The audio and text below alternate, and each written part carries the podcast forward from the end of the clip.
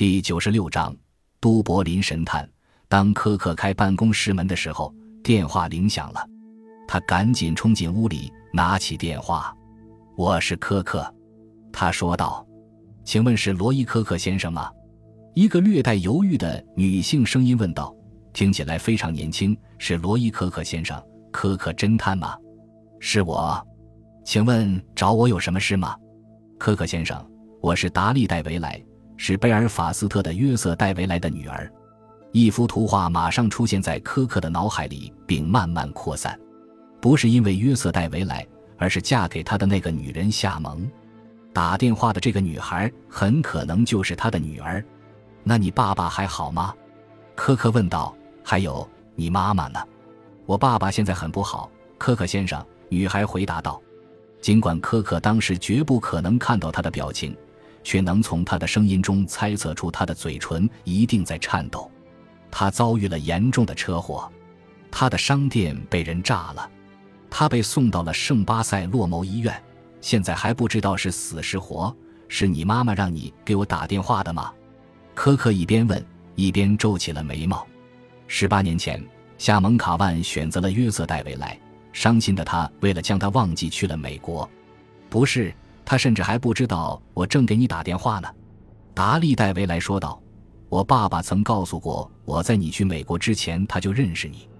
当他听说你从美国回来并在都柏林做了侦探时，他告诉我你是一个永远值得依靠的人。他说如果我遇到什么困难就可以去找你，只要告诉你我是约瑟·戴维莱的女儿就行了，你会把我当亲生女儿一样来帮我。这就是我给你打电话的原因，先生。不是为了我，而是为了我爸爸。他需要一个人为他讨回公道。那些警察好像不是特别关心是谁炸毁了商店。他在爆炸重伤的严重吗？可可问道。要多严重有多严重，不过还是被称为活人。女孩说：“哦，可可先生，他现在看起来特别可怕。你能过来一趟吗？我求你了。”女孩的声音让科克想起了夏蒙深深的红褐色头发，一眨一眨跳跃的翠绿色眼睛，能露出不整齐的牙齿，却能使她更迷人的微笑。宽宽的肩膀，一双强壮却优美的大腿，甚至在她十六岁的时候就可以对男人掌控自如，只要她想那样做。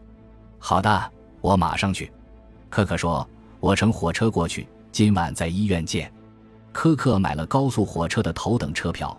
乘这辆车从都柏林到贝尔法斯特只需两小时二十分钟，离都柏林北部有一小时路程的丹托克是爱尔兰自由州的最后一站。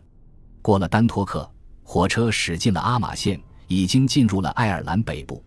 在阿马的第一站泡特岛，英国士兵上车厢对乘客进行检查。从泡特岛到贝尔法斯特，一名佩戴武器的英国士兵一直在每节车厢后部巡视。旅程快要结束的时候，大部分乘客甚至都没有离开他们的座位去洗手间。在贝尔法斯特中心车站的中央有英国士兵检查站，乘客在那里接受搜查和询问。请出示身份证。一个脸颊红红的年轻中尉命令道。科克把皮夹子递给他：“你去贝尔法斯特干什么，先生？去看一个生病住院的朋友，先生。你将在那儿待多久？”我不知道，可能只有四十八个小时，我不确定。名单上你的职业是私人咨询代表，确切说是什么？我是私人调查员，是个侦探。这个年轻的官员顿时有了兴致。你是说像那些美国私人神探，像马格努那些家伙？嗯，差不多吧。不过比他们空闲。中尉皱了皱眉头。我希望没有携带武器。没有。科克在想，为什么他这样问？一个警士已经全身搜查了科克，不过两个士兵又翻寻了一遍，尽管他只是在那儿住一夜。通过，官员说道，同时把皮夹子还给了科克。在终点站的外面，科克上了一辆黑色出租车。我去圣巴塞洛谋医院，他说。司机从后视镜里瞥了他一眼，然后透过窗户看着外面渐渐暗淡的天空。下午马上要过去了，在公寓区，他说：“公寓区，对，联合公寓区，天主教区。我把你送到那里，但是我不能等你，也不能回来接你。我不是天主教徒，我不敢冒险天黑之后还待在公寓区。把我送到医院就行了。”科克说道。在穿过城市去往医院的路上，雨开始下起来，是那种突如其来，而且伴随着狂风的大雨，好像永远都是从北海峡突然而来，把本来已经阴暗的街道变得更加昏暗模糊。科克忘了带雨衣，他离开贝尔法斯特太久了，甚至都忘了天气是那么的变幻莫测，好像要下冰雹。他说：“嗯。”司机一边回答，一边打开了扫雨刷。他没有再说下去。科克对联合公寓这个地方并不熟悉。他、约瑟·戴维莱和夏蒙·卡万都是在一个叫巴马夫的贫民窟长大的。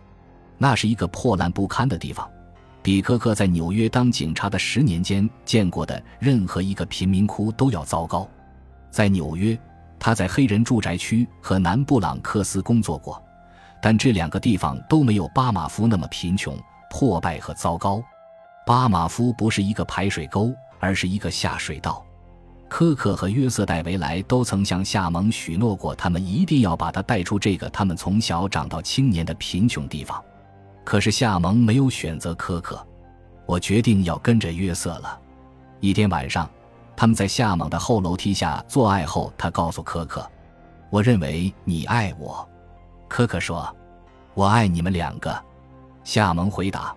如果不是这样的话，我怎么能和你们两个这样做？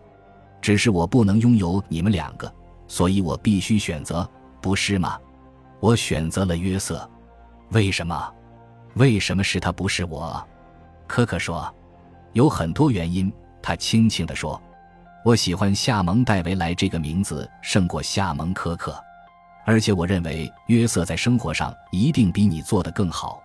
他在亚麻厂有一份好工作。”某天他会成为一名工头，而你却不做任何事情去改变你自己。我上学，科克反驳道：“将来我要成为一名警察。我不喜欢警察。”他轻蔑地说：“他们都是呆子。”不管怎么说，约瑟如果成了工厂的工头，能够比你成为警察赚更多的钱。科克失望到极点。如果只是因为钱的话，也许我可以做些别的，不是因为那个。他说：“那是什么？”你知道，他不情愿地回答。约瑟比较擅长，你知道。他不耐烦地叹了口气。他更像个男人，你明白我的意思。科克想，他可能永远都走不出这番话的阴影。这足足让他阳痿了六个月，直到他离开爱尔兰去南安普敦，登上去往美国的船，在甲板上遇到一个丰满的捷克斯洛伐克女子，才开始摆脱这种障碍。体会到新的自由，才又一次开始感觉到自己是个男人。从此之后，他再也没有什么问题。但是他绝不会忘记夏蒙说过的话。我们到圣巴塞洛谋医院了，司机说。科克抓起他的包下了车。司机找了他零钱，又抬头看了看渐渐暗下来的天色，然后快速驶去。科克四处看了一下联合公寓区，这是一个贫民窟。就像巴马夫，尽管没有那么荒凉和肮脏，但确实是个贫民窟。夏蒙跟了约瑟，并没有好到哪儿去。他心想，在医院的前厅，一个穿着阿尔斯特慈善修女长袍的修女翻了一下档案，然后告诉科克到三层的一个病房。和其他几个女拜访者一块等电梯的时候，他注意到北方的女人没有南方的女人迷人。她们大部分穿着 T 字领的上衣。清晰地勾勒出内衣的形状，宽松肥大的裤子，或是短的可怜的裙子，没穿长筒袜，系着带子的鞋使他们的脚踝看起来特别粗壮。他们的头发看起来好像只有脸颊两旁的梳理了，其他的就由它自由生长一样，好像太多了不好整理似的。很明显，他们是穷苦的女人。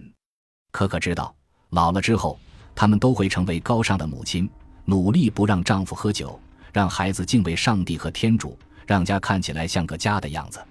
他们是贫穷的北爱尔兰天主教家庭中沉默的力量。科克在想，夏蒙是不是也变得像他们一样？在三楼病房，他走过双开式弹簧门，往四处瞧了瞧。第一眼看到达利戴维来，他就认出了他。他看起来一点也不像约瑟，尽管从他身上他只看到一点点夏蒙的影子，这已经让他毫无怀疑地辨认出他了。金棕色的头发，长得有点太近的眼睛，略微有点弯曲的嘴唇，几乎可以称得上不协调。在他身上有明显的流浪的特征，那是排水沟留下的痕迹。可可想。感谢您的收听，喜欢别忘了订阅加关注，主页有更多精彩内容。